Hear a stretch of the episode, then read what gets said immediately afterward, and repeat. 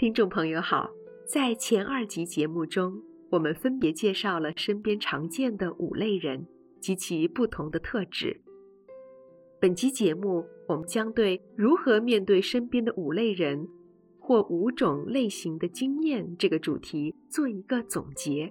欢迎收听。实际上，我们与人相处时，没办法绝对性的将身边的人区分归类，但至少可以精细地分辨出自己遇到的是哪一类的经验。当面临这五类的经验时，我们需要选择如何面对这些经验，因为生活是变动灵活的，所以需要随机应变。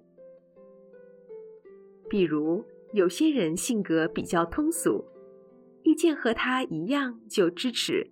和他不同就反对，那么和这样的人相处时，我们得要记住，对某一件事的看法和他相同时再去找他，与他不同时则不要找他。好比需要借钱的时候，当然要找慷慨的人，不要去找不慷慨的人碰钉子，这就是善用因缘。如果遇到第四类，那种整天疑神疑鬼的人，又该如何和这样的人相处呢？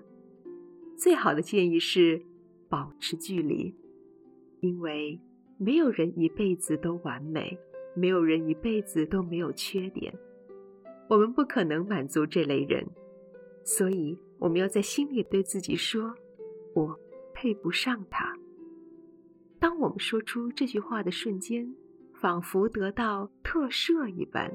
整个人好轻松，好自在。我们不妨在心里多说几遍：“我的确缺点很多很多，我真的配不上你。”当我们对自己说出“我配不上”这句话时，其实它真正的意思是：我们终于能够不逃避的去面对，我并不完美，我有很多地方不会。我有很多事不懂，我有很多事做不来，我有很多理想真的一辈子达不到，我真的很不适合人家的事实了。接受这些事实不是容易的事，我们扪心自问，这一辈子自己何曾有过真的愿意接受配不上什么人什么事的时候？我们都在拒绝接受这样的事。不是吗？能够说出那句话，代表修行已经提升了，也表示将不会再自恋，不会莫名的自负，也不会有别人不可以不爱我、不喜欢我的不甘心了。既然我们配不上很多人，达不到别人的标准，那么别人不喜欢我们是再正常不过了。在对方的那个世界，在他的想法中，当然可以认为我们不怎么样啊，这样对他来讲是妥善的呀。当我们真能够这样的时候，你将发现自己的肌肉及心里的紧绷、不安和彷徨，就像一阵烟被风一吹，瞬间消散了。发现长久以来，盘踞在自己内心的那一团乌烟瘴气，慢慢的消散了。这个不是自卑，这个叫做自觉。我们终于自觉了。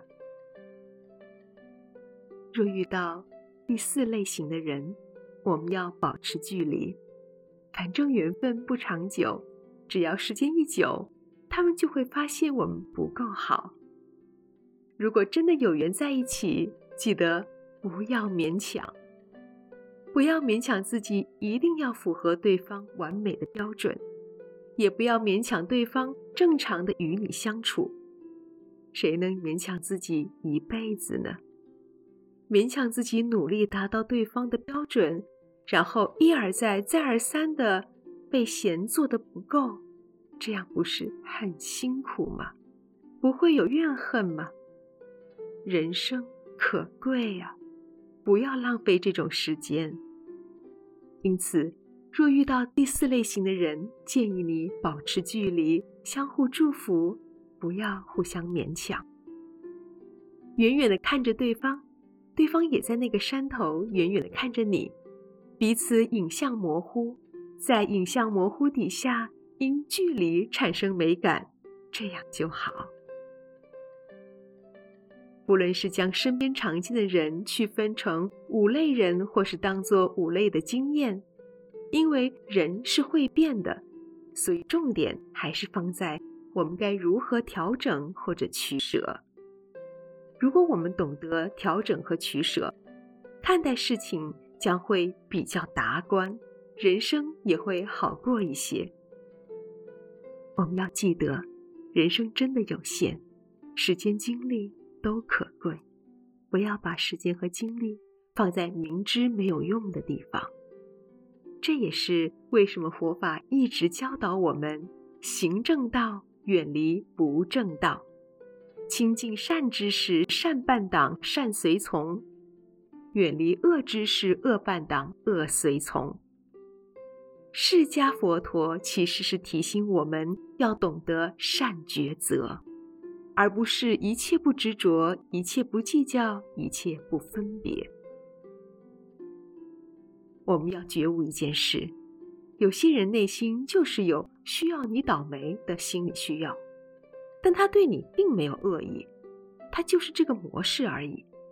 他不是特别针对你，凡是跟他不一样的立场不同的文化不同的，他就有这种需要你倒霉的心态。所以。